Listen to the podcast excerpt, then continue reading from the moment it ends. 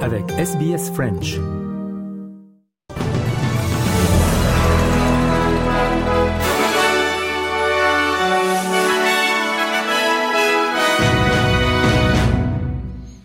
En France, la première ministre Elisabeth Borne a remis la démission de son gouvernement. Reportage Charlotte Urien-Tomaka pour RFI. 18h06, le communiqué tombe. Elisabeth Borne n'est plus première ministre. Après un an et sept mois, elle quitte Matignon. Dans la foulée, le chef de l'État a tenu à la remercier sur X pour, je cite, le travail au service de notre nation qui a été chaque jour exemplaire. De tout cœur, merci, a également salué Emmanuel Macron. Après avoir été reçue dimanche soir à l'Élysée, Elisabeth Borne était en sursis. Dans l'après-midi, elle était à nouveau reçue par le chef de l'État et cette fois, les choses se sont accélérées. De retour rue de Varennes, la première ministre annonçait son départ lors d'une réunion avec son cabinet. Dans sa lettre de démission, l'ex-chef du gouvernement juge, je cite, plus que jamais nécessaire de poursuivre les réformes. Elisabeth Borne et son équipe assureront les affaires courantes jusqu'à la nomination du nouveau gouvernement, annonce l'Élysée ce soir. Pour l'heure, le nom du nouveau Premier ministre n'a pas encore été annoncé, mais le ministre de l'Éducation nationale, Gabriel Attal, semble tenir la corde. Les responsables de la santé à Gaza ont signalé le nombre de morts quotidiens le plus élevé jusqu'à présent cette année, alors que le secrétaire d'État américain Anthony Blinken se rendait en Israël. Blinken qui a soutenu Israël tout en exprimant son inquiétude croissante quant aux pertes civiles tenait hier des pourparlers sur Gaza aux Émirats arabes unis et en Arabie saoudite pour tenter d'empêcher une nouvelle escalade du conflit. Et puis, une frappe israélienne sur le sud du Liban a tué un haut responsable du Hezbollah. Wissam al-Tawil, chef adjoint d'une unité aux forces de la force d'élite du Hezbollah al-Radwan, a été tué ainsi qu'un autre combattant du Hezbollah lorsque leur voiture a été ciblée par une frappe sur le village libanais de Majdal Selm. Nicolas Falaise, RFI. Wissam Hassan Tawil a été tué alors qu'il circulait en voiture sur une route du sud Liban. Selon des sources locales, l'homme était un haut responsable de la branche militaire du Hezbollah, formation libanaise proche de l'Iran, engagée depuis des mois dans une dangereuse confrontation armée avec Israël. Le raid qui a coûté la vie à ce chef du Hezbollah survient quelques jours après l'assassinat sur le sol libanais du numéro 2 du bureau politique du Hamas palestinien, Salah al-Harouri, et deux semaines exactement après la mort en Syrie d'un général des gardiens de la révolution iranien. Trois assassinats ciblés non revendiqués par Israël, mais qui ont en commun d'avoir visé des ennemis régionaux de l'État hébreu. Le premier ministre israélien Benjamin Netanyahou était en visite ce lundi dans le nord de son pays, près de la frontière libanaise, où il a lancé une mise en garde au Hezbollah, le menaçant d'un sort comparable à celui du Hamas palestinien à Gaza. C'est dans ce contexte hautement inflammable que le secrétaire d'État américain poursuit sa tournée au Moyen-Orient, visant à empêcher le scénario catastrophe d'un embrasement régional. Les responsables de l'Organisation mondiale de la santé ont visité le principal hôpital du centre de Gaza. Le coordinateur de l'équipe médicale d'urgence, euh, Sean Casey, appelle les dirigeants du monde entier à garantir la protection des hôpitaux à Gaza. Even though this hospital is under enormous pressure, the one request that the hospital director said is that the international community needs to make sure that this hospital and other hospitals like it stay protected, that they not get struck, that they not get evacuated, that they're able to continue functioning. That's the critical message for today.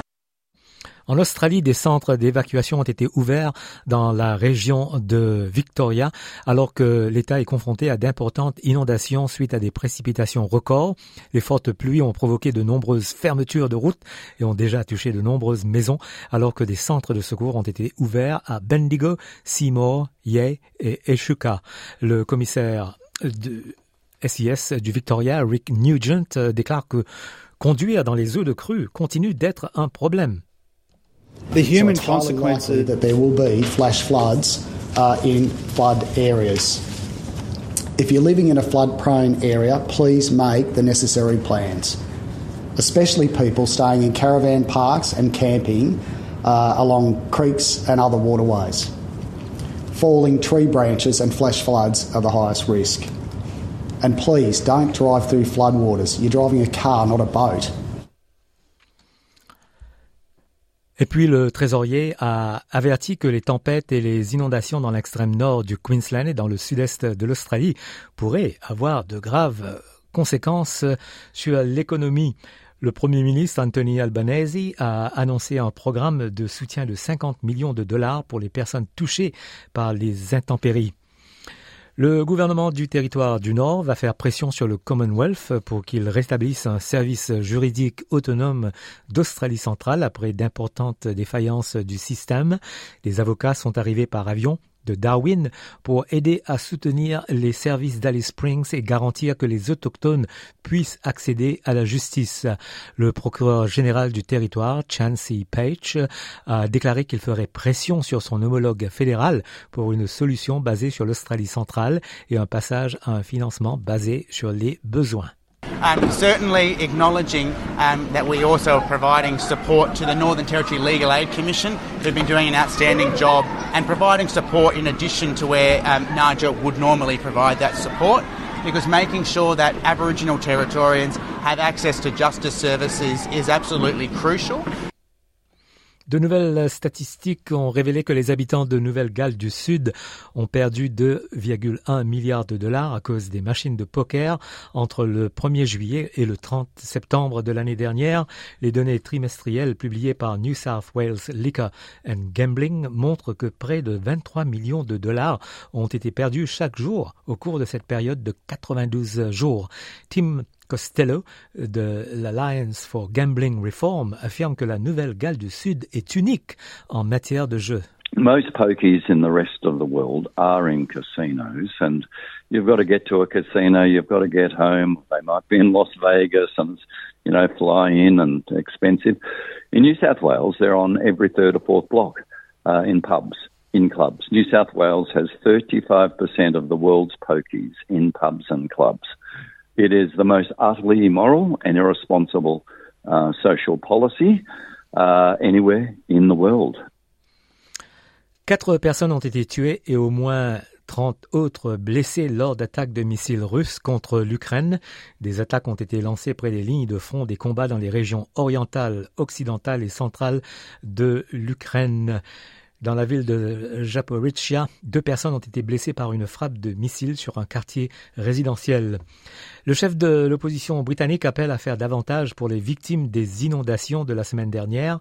Les inondations ont balayé de vastes régions de l'Angleterre. Environ 1000 maisons ont été endommagées en rendant visite aux victimes des inondations dans la ville de Loughborough. Ce qui Starmer affirme que ce n'est pas la première fois que ce genre de choses se produit. Um, I've been here talking to residents about the awful impact that flooding has had on them. Um, damp water gets everywhere. It's not clean water. It's having a huge human impact on them. This isn't the first time I've been out to talk to residents in this situation. We've got to get ahead of this.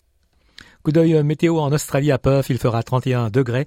Adélaïde 25, Melbourne 25, Hobart 23, Canberra 27, Sydney 28, Brisbane 30, Darwin 32 et à Alice Springs maximal de 37 degrés.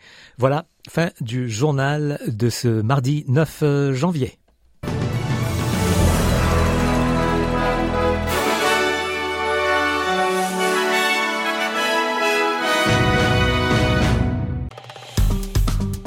Aimez, partagez, commentez.